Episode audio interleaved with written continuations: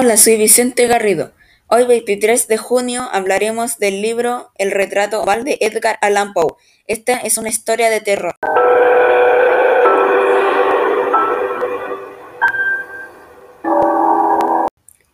que se desarrolla en un castillo abandonado.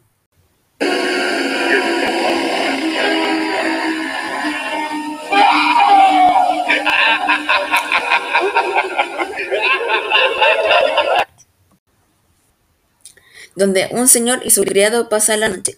En el desvelo y a la luz de un candelabro lee la descripción de los cuadros que hay en el castillo. Al cambiar de posición la luz logra ver un retrato de una bella mujer y buscar en el libro descubre que es el retrato de, la mujer del pintor fallecida. Queremos saber sus opiniones acerca de este libro.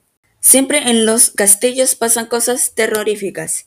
Mi opinión es que este libro es como una historia de terror.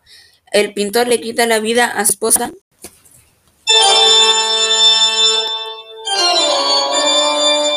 Ella amaba a su esposo y le permitió pintarla aunque ella no quería. Mi opinión es que este libro es tenebroso porque el ambiente es lúgubre.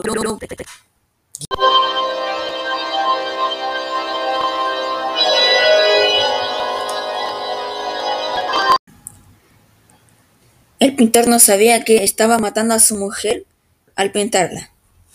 Mi opinión es que este libro fue impactante por el hecho de que al final no fue muy feliz.